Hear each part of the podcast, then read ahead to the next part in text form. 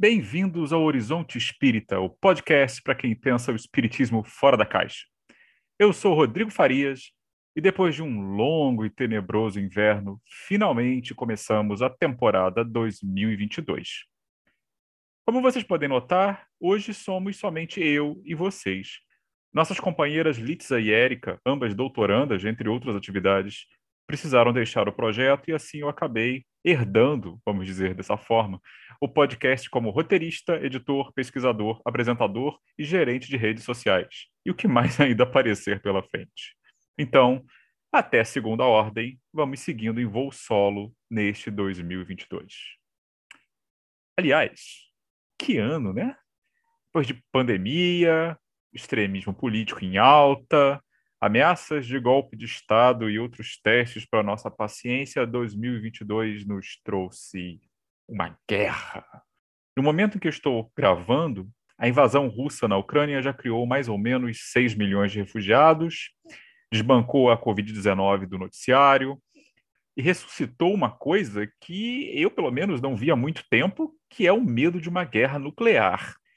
E enquanto um monte de gente sai falando sobre o assunto, nem todas se dando ao trabalho de pesquisar um pouquinho a respeito, muitos de nós podemos estar nos perguntando: e aí?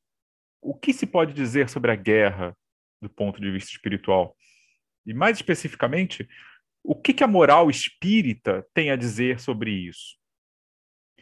Então, para abrir o ano, eu optei por fazer desse tema o assunto do nosso primeiro episódio, a nossa primeira pauta. Para responder essas questões, nós vamos abordar o assunto aqui sem pretensão nenhuma de esgotar, tá? Em três partes. Na primeira, trataremos de história. Em particular, da história do cristianismo, que afinal é a tradição a que o espiritismo se liga diretamente. Como vocês sabem, a visão espírita é de que Jesus foi o maior modelo e guia para os espíritos encarnados na Terra. É a grande referência. Então, nada mais justo do que examinarmos um pouco como o cristianismo, em linhas gerais, tratou a questão da guerra, especialmente nos primeiros séculos, lá quando se estava mais perto, temporalmente, de Jesus. Nós vamos ver como é que se entendia a participação dos cristãos na guerra e na atividade militar de forma geral. Já na segunda parte, nós vamos tratar da visão propriamente doutrinária, o que o Espiritismo, né, como um corpo de pensamento organizado, diz de particular, de específico sobre a guerra. Ele é a favor, ele é contra, ele é uma coisa nem outra, é, que tipo de literatura mediúnica fala do assunto. Enfim, é a parte que, é, muito mais provavelmente, a gente encontraria num estudo é, básico no centro espírita. E por último, na terceira e última parte, nós vamos falar de algumas obras clássicas do pensamento humano mesmo, de encarnados, que trataram da questão da violência como um instrumento político, é, que falaram da guerra, mas do uso da força em geral, de um prisma é, religioso e ético, mas com uma forte influência cristã, mesmo que não necessariamente espírita.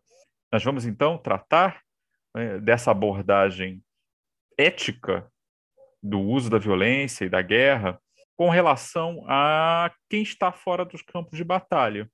Quem não tem que lidar com fuzis, com mísseis, com drones e coisas do tipo, mas que muito provavelmente tem algo a aprender com essa relação à questão de paz e conflito, que é o fundo do tema, né?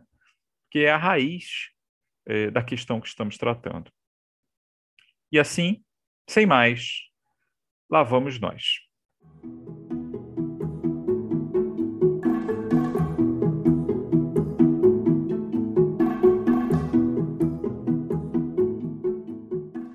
Bom, tratar de guerra é uma coisa que pode ser meio desafiadora do ponto de vista da história, porque guerras existem há muito tempo. Os livros de história estão cheios de guerra. O nosso imaginário, nos filmes, nas séries, nos quadrinhos, nos livros que nós lemos, tudo tem guerra, luta, agressão. Eu mesmo, sendo um fã tradicional das histórias de super-heróis, eu me dei conta, não faz muito tempo, do quanto esse gênero de entretenimento é recheado de virtudes marciais. Né? As histórias de heróis, tanto os supers atuais como as antigas também, desde as mitologias da antiguidade, são recheadas de combates, de briga. É, é um tema quase onipresente, mesmo que disfarçado né, na nossa vida e no nosso imaginário. E assim não, não foi surpreendente ver que, pesquisando um pouco sobre o assunto, que é, se fale de guerra, inclusive entre bandos de chimpanzés, com ataques deliberados né, para tomada de território. Na arqueologia, existem registros de massacres, não se sabe se propriamente de guerras, mas de massacres, de uma morte proposital de grandes grupos, pelo menos aí há uns 10 mil anos. Portanto, não surpreende que, mesmo nas antigas tradições espirituais, exista uma preocupação com falar um pouco sobre a guerra e, às vezes, também regulá-la, às vezes, legitimá-la, dependendo da ocasião. E, com isso, a guerra passa a ser não apenas um fato da vida, mas ela passava a ser também um fato moral, um fato que tem algum significado espiritual dentro da compreensão de cada religião e de cada povo. Se a gente for percorrer a antiguidade, talvez o maior exemplo de discussão sobre a moralidade, não digo da guerra no geral, mas pelo menos de uma guerra em especial, seja o do grande poema épico hindu, o Mahabharata. Não sei se vocês já ouviram falar dele, né? tem mais de 100 mil versos, é, é, uma, é realmente gigantesco. Uh, mas o Mahabharata, ele chega à forma atual mais ou menos aí pelo século IV ou V da nossa era, mas a gente acredita que ele já vinha sendo elaborado desde muito antes disso. Ele conta a história de um conflito entre dois ramos de um mesmo clã, os Pandavas e os Kauravas, que estavam disputando o trono do seu reino. É um novelão, é um grande drama, que a gente não vai detalhar aqui, mas o que importa para nós é que essa briga acaba resultando numa espécie de guerra civil e que vai dar numa grande batalha final, a Batalha de Kurukshetra, que vai ser vencida pelos Pandavas. Esse é o cenário de fundo. Mas, na verdade, o que interessa mesmo para a gente, para o nosso assunto aqui, é um trecho específico do Mahabharata que costuma ser lido à parte dele, que ganhou uma espécie de vida própria para fora das fronteiras do poema, que é o Bhagavad Gita, que se tornou né, um livro sagrado para muitas religiões indianas. E o que, que ele é? É um diálogo entre o guerreiro Pandava Arjuna e Krishna, que ali está fazendo o papel de um cocheiro, mas na verdade ele é um avatar, uma encarnação do deus cósmico Vishnu. E nesse diálogo é, é muito interessante porque Arjuna ele pede para Krishna levá-lo até o meio do que vai ser o campo de batalha, né? A, a briga ainda não começou. Ele olha para os lados e especialmente para o campo dos inimigos, dos Kauravas, e ali ele vê parentes, ele vê amigos de infância, ele vê velhos professores, pessoas que fizeram parte da sua vida, são entes queridos, mas que ali estavam no campo oposto ao seu. E ele tem uma espécie de crise de consciência. Ele depõe as armas, não quer mais combater, e conversa com Krishna. E Krishna, curiosamente, isso pode parecer chocante para os nossos ouvidos habituados a ouvir falar de Jesus, né? Krishna exorta Arjuna não a ir fazer as pazes ou se reconciliar com os seus adversários, mas sim a fazer a tarefa para a qual ele estava ali, a lutar. E ao mesmo tempo que faz isso, e aí entra o valor espiritual propriamente dito, mais explícito do diálogo, Krishna também explica a Arjuna o sentido da vida, né? E fala também de um tema que é muito caro a nós espíritas, que é a reencarnação. Aqui a gente tem que lembrar uma coisa, né? A cultura indiana ela tem algumas características bastante distintas da, da nossa. Né? Ela, já naquela época, desde muito antes, ela é baseada em castas, a ideia de que a sociedade é toda segmentada e cada segmento desses tem uma função social específica, com obrigações e deveres e direitos específicos. O Arjuna era da casta dos chátrias, dos guerreiros, que envolvem também os governantes, né, dos líderes da sociedade. no sentido de governo, de exercício de poder. E Krishna exorta Arjuna, então, a cumprir a sua obrigação como kshatriya. Mas ele dá uma explicação para Arjuna também. Ele diz que os adversários de Arjuna, né, os Kauravas, eles não iam ser realmente destruídos caso perecessem ali em batalha. Eles eram o que a gente chamaria de espíritos imortais e que eles teriam novas chances de reviver é, no futuro. E, portanto, Arjuna não deveria entrar em tamanha crise assim. E Krishna, aliás, dá até um conselho para o Arjuna adicional e diz que Arjuna deveria lutar, mas ele deveria ao mesmo tempo observar o seu estado mental durante a luta. Ele não deveria lutar pelo desejo de poder, pelo desejo dos prazeres que uma vitória militar e depois é, a conquista da realeza poderiam trazer, mas sim pensando em Deus e desapegado dos resultados da sua ação. Ou seja, ele deveria manter uma espécie de uma atividade meditativa enquanto luta. Ele devia cumprir suas obrigações. E, e não porque ele estava sentindo ódio pelo inimigo e não porque ele estava cobiçando alguma coisa. É fazer o que deveria ser feito, apenas isso.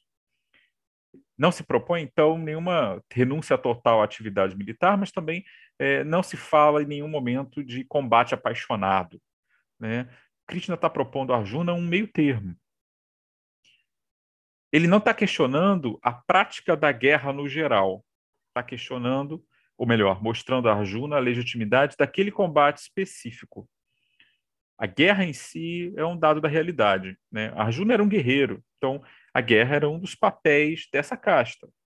Isso não é contestado no, nem no Bhagavad Gita, muito menos no Mahabharata.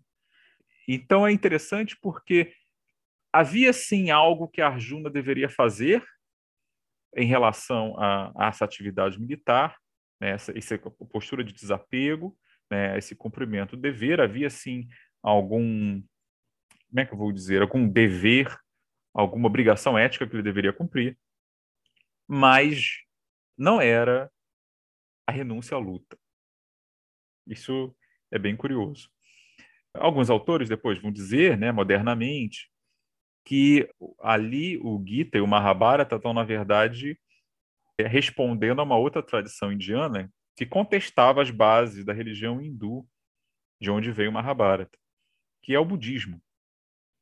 Porque o budismo, que surgiu mais ou menos uns mil anos antes do Mahabharata ficar pronto, aí pelo século V antes de Cristo, o budismo, no geral, é contra a violência. Também é contra as castas. Né? Ele foca na libertação do indivíduo daquilo que o prende a esse mundo que é considerado um mundo de ilusões, um mundo de desejos intermináveis que, consequentemente, geram dor e frustração.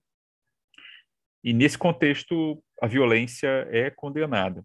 Né? Fala-se de um princípio que é o de ahimsa, que depois vai ser muito divulgado em outras religiões e por outras filosofias orientais, mas que pode ser traduzido no geral como não violência, né? ou a postura de não fazer mal a nenhum ser vivo.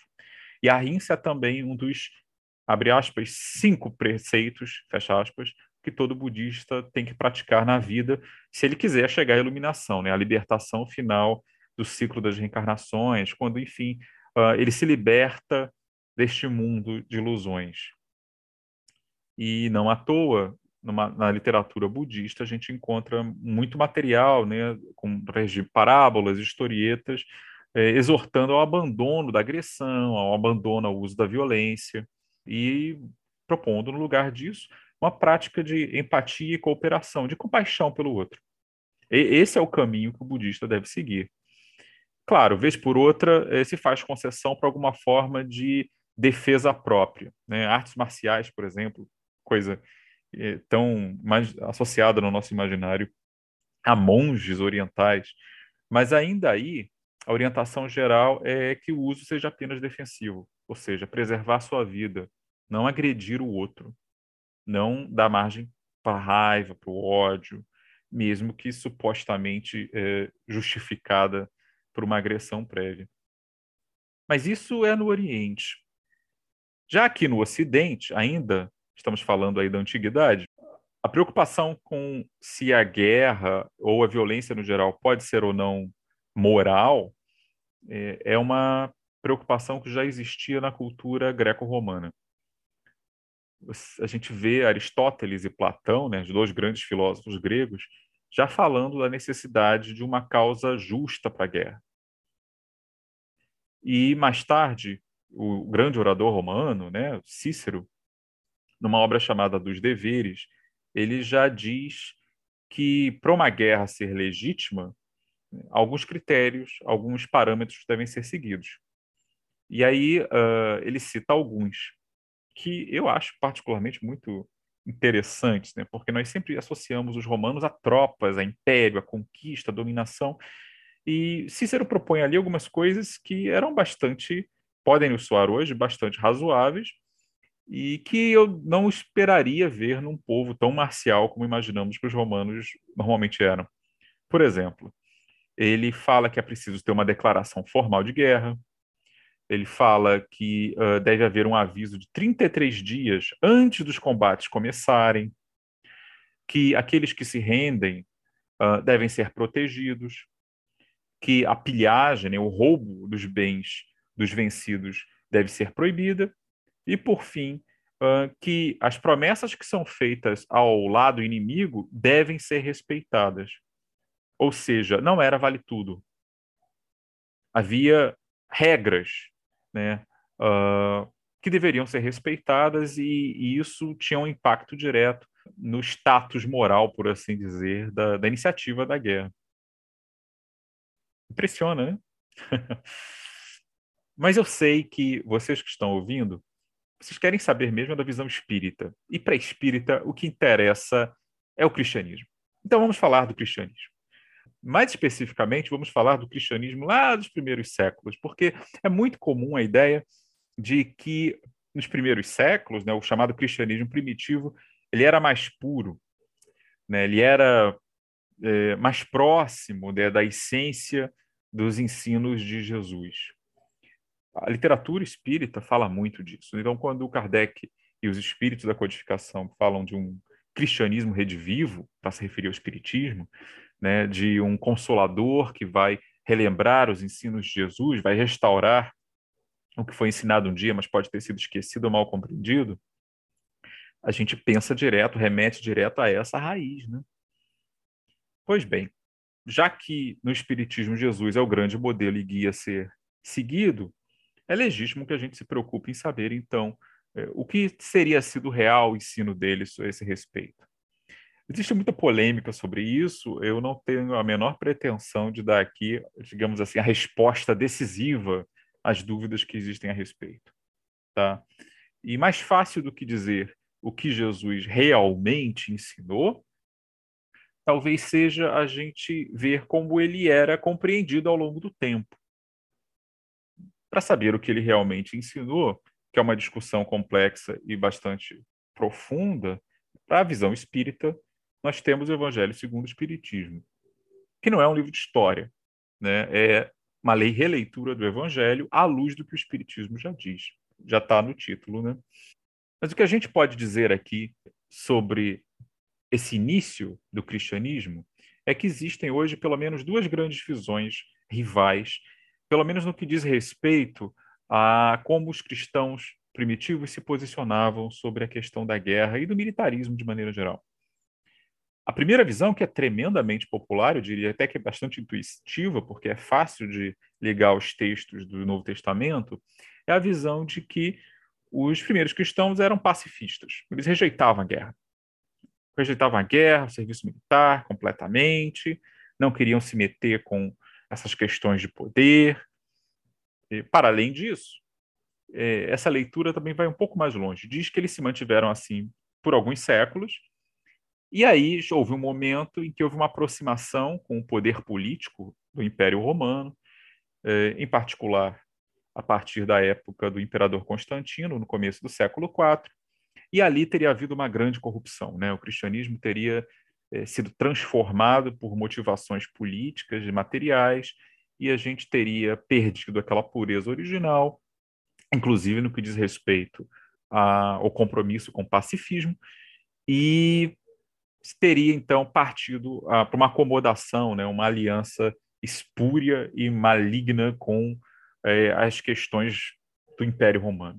O cristianismo teria deixado de ser do Cristo e passaria a ser uma igreja que atenderia a interesses muito materiais mesmo, mundanos. É uma visão bastante confortável para nós, né, espíritas, que somos uma espécie de cristianismo dissidente, porque dá a base para nossa pretensão, digamos assim, a nossa meta de restaurar um cristianismo puro. É bem verdade que é uma visão que os protestantes, lá no começo da reforma, também tinham, e várias seitas cristãs também têm, essa ideia de que vamos restaurar o que foi corrompido. então, assim, nós não temos nenhum, nenhuma exclusividade sobre essa ideia. Há muitos cristianismos redivivos, ou assim autodenominados, por aí. Mas, voltando à questão da guerra especificamente, a partir do início do século XX, essa noção de que o cristianismo original era pacifista, ela ganha né, uma base mais acadêmica, alguns intérpretes, alguns escritores que vão procurar evidências para demonstrar esse ponto de vista. Né? Vão reunir autores dos primeiros séculos, entre os chamados pais da igreja, né, nesse período formativo do cristianismo, Lactâncio, Clemente de Alexandria, o famoso Orígenes, né, que alguns espíritas tanto gostam de usar como prova, entre aspas, de que haveria reencarnacionismo dos primeiros cristãos, e isso está bem longe de ser verdade. É, mas esse assunto para uma outra uma outra conversa. Se procura usá-los como demonstração de que o cristianismo realmente era pacifista. E essa é a visão mais popular, e tem muita gente boa que defende essa visão até hoje. Né? Estudiosos de teologia, historiadores, etc. Mas depois foi surgindo uma outra corrente acadêmica, historiográfica, que diz que não era bem assim. Que já havia cristãos no exército romano, por exemplo, muito antes do Constantino, e que, se a gente não ouve falar muito de militares cristãos no primeiro século, a gente ouve falar deles já no segundo século. E que haveria motivos para que os cristãos do primeiro século, especificamente, não se metessem muito com questões de guerra, a começar porque eles costumavam vir de grupos que realmente não participavam do serviço militar por N razões, né? Mulheres, escravos, muitos eram judeus emigrados, então era um pessoal que estava mais ou menos imune a esse tipo de preocupação. Mas, dentre esses autores, dessa segunda corrente interpretativa, eles vão dizer o seguinte também: uh, a primeira grande revolução no cristianismo não foi Constantino, foi sim a percepção, ali a partir do segundo século, mais ou menos, de que uma crença que tinha sido muito forte no primeiro século teria que ser reajustada, que era a ideia de que Cristo estava para voltar logo. A gente vê Paulo dizendo isso em né? algumas cartas dos apóstolos no Novo Testamento dizendo algo parecido com isso, que Cristo ia voltar e algumas das pessoas ali daquela geração ainda iam estar vivas para ver aquilo. É a percepção de que havia uma escatologia muito presente ali. E que por causa dessa escatologia, dizem então esses historiadores dessa corrente a que eu me refiro, muita gente seguia uma política de evitar, como é que eu vou dizer, evitar um contato muito próximo com o mundo pagão pecador fora da comunidade cristã. Então, nessa visão, os cristãos não evitavam a guerra e o militarismo porque considerassem isso necessariamente um pecado. Eles evitavam porque, se Jesus ia voltar logo, eu vou me focar nas coisas do espírito, naquilo que vai salvar minha alma. E pronto. Além das questões sociológicas, né, que eu já mencionei, de serem de grupos, majoritariamente, que não iriam mesmo para a guerra no Império Romano de jeito nenhum. Então, é, à medida que eles teriam percebido que essa volta de Jesus não ia ser logo, a geração dos apóstolos tinha morrido, a segunda geração também, os cristãos começaram a perceber que teriam que se adaptar ao mundo onde eles estavam, que não dava para viver separado por muito tempo. Seitas dissidentes, né, mas separatistas, sempre continuaram existindo. Mas o, o grosso das comunidades cristãs, que ainda não eram é, centralizadas, né, não havia uma igreja única, elas começaram a fazer concessões. E uma dessas concessões foi permitir que uh, os cristãos, de alguma forma, servissem ao exército e, claro, eventualmente participassem de guerras. Então, quando Constantino aparece no século IV, quando os cristãos já são muito numerosos e vão se tornar agora também uma força política, essa transformação, essa acomodação já estava estabelecida. E aqueles escritores cristãos que costumam ser citados como prova de que os cristãos originais eram pacifistas, eles, na verdade, nessa visão dessa corrente, eles eram muito poucos espalhados no tempo, né? São alguns autores apenas que estão escrevendo em lugares diferentes e a grande distância no tempo uns dos outros. Então eles não constituem prova. Eles mais provável nessa segunda visão é de que o que havia realmente entre os cristãos não era uma, um consenso pacifista, e sim pluralidade de visões, como havia em vários outros temas desde até que ponto você podia participar das atividades sociais é, no Império Romano, que eventualmente tinham ligação com a religião pagã, né, questões sobre culto, questões sobre normas sexuais, sobre participação ou não de mulheres e por aí vai. Então, essa é a segunda visão, uma visão que digamos assim, desconstrói essa idealização pacifista, ou suposta idealização, uh, que a primeira corrente apresenta. Bom, o fato é que, seja quem for que tiver razão nessa disputa historiográfica, os que acham que o cristianismo sempre foi pacifista e se corrompeu com Constantino, ou aqueles que defendem que uh, sempre houve um pluralismo de visões ali dentro, então essa visão do pacifismo é uma idealização imprópria. O fato é que, na virada do século IV para V, a gente tem o surgimento de uma nova teologia cristã sobre a violência. Claro, a gente está falando agora de um momento em que o Estado romano já oficializou a religião cristã, inclusive é, perseguindo e desfavorecendo oficialmente os seguidores do paganismo tradicional. Olha que grande virada que houve, né? Mas nesse período, então, repito, século IV para V, a gente encontra uh, o grande teórico de uma coisa que ficaria conhecida como teoria da guerra justa, que é o nosso velho conhecido Santo Agostinho. Santo Agostinho, que foi um dos grandes teólogos da história cristã, né, não por acaso um dos santos doutores né, da, da Igreja Católica, e também um dos patronos da, da nossa codificação, né, sempre muito presente ali na, nas mensagens enviadas a Kardec. Ele desenvolveu uma teoria, por assim dizer, que vai procurar mostrar em que condições, do ponto de vista cristão, uma guerra seria justa. Eu não vou entrar aqui em maiores detalhes sobre esse tipo de teoria, como ela se desdobrou. Por hora aqui, basta a gente saber que ele desenvolveu isso lá no finalzinho do Império Romano, né? provavelmente no início do século V. Faltavam algumas décadas para a queda do Império no Ocidente. E essa teoria dele vai ser depois redescoberta e desenvolvida na Baixa Idade Média, lá para o século XII, XIII, e depois vai influenciar tanto é, pensadores religiosos quanto também os seculares e vai desembocar agora na era moderna, né? Ela vai ser quase uma referência obrigatória entre filósofos políticos laicos. E em que consiste né, essa teoria que ele desenvolveu, né, a, teoria da guerra justa? Ela teve muitas elaborações ao longo desses séculos todos, mas eu vou citar aqui apenas alguns elementos para nos dar uma noção do que, que ela significa. Bom, na sua forma clássica, a teoria da guerra justa diz o seguinte: para uma guerra ser considerada legítima do ponto de vista moral, né, ou seja, ser justa, ela tem que ter os seguintes elementos. Primeiro, causa justa. Não se pode ir à guerra por um motivo fútil.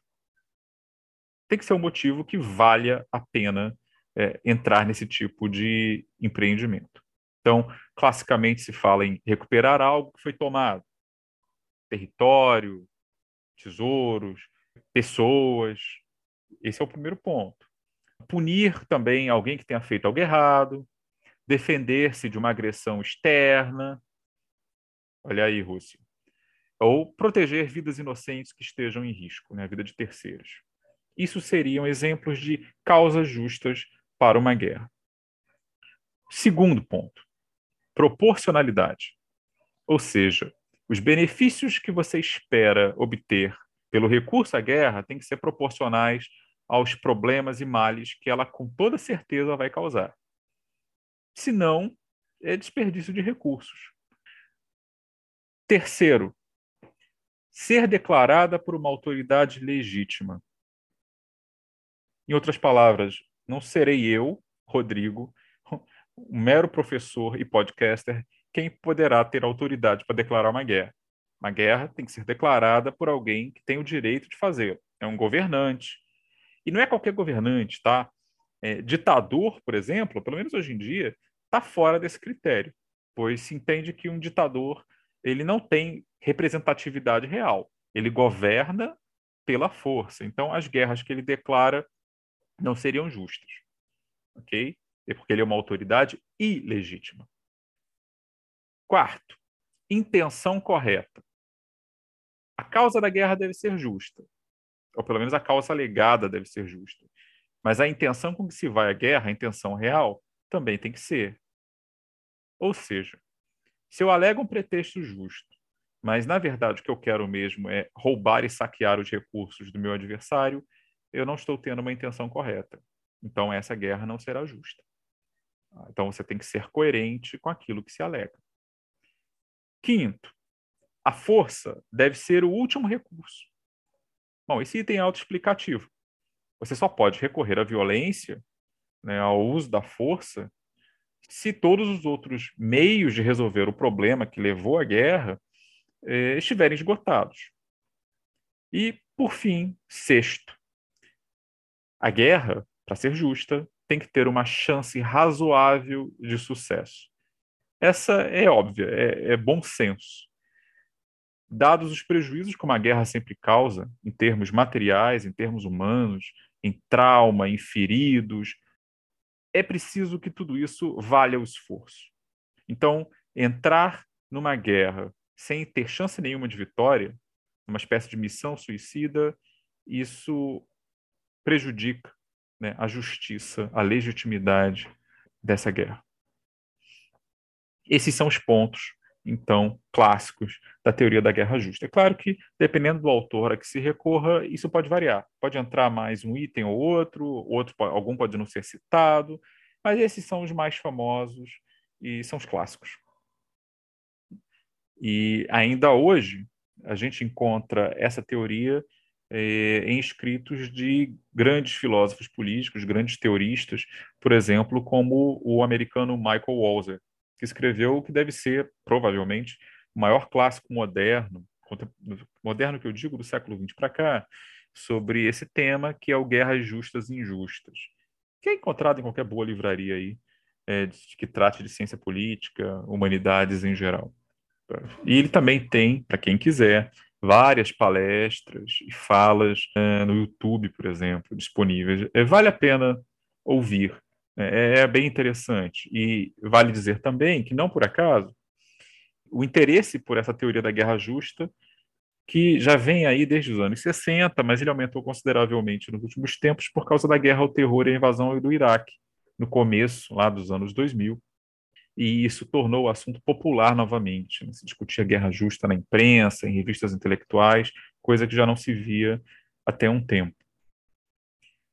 Mas e aí? A guerra justa se tornou é, uma referência moderna, várias leis internacionais uh, se baseiam em alguma modalidade de teoria da guerra justa, mas e o pacifismo absoluto? Para onde foi?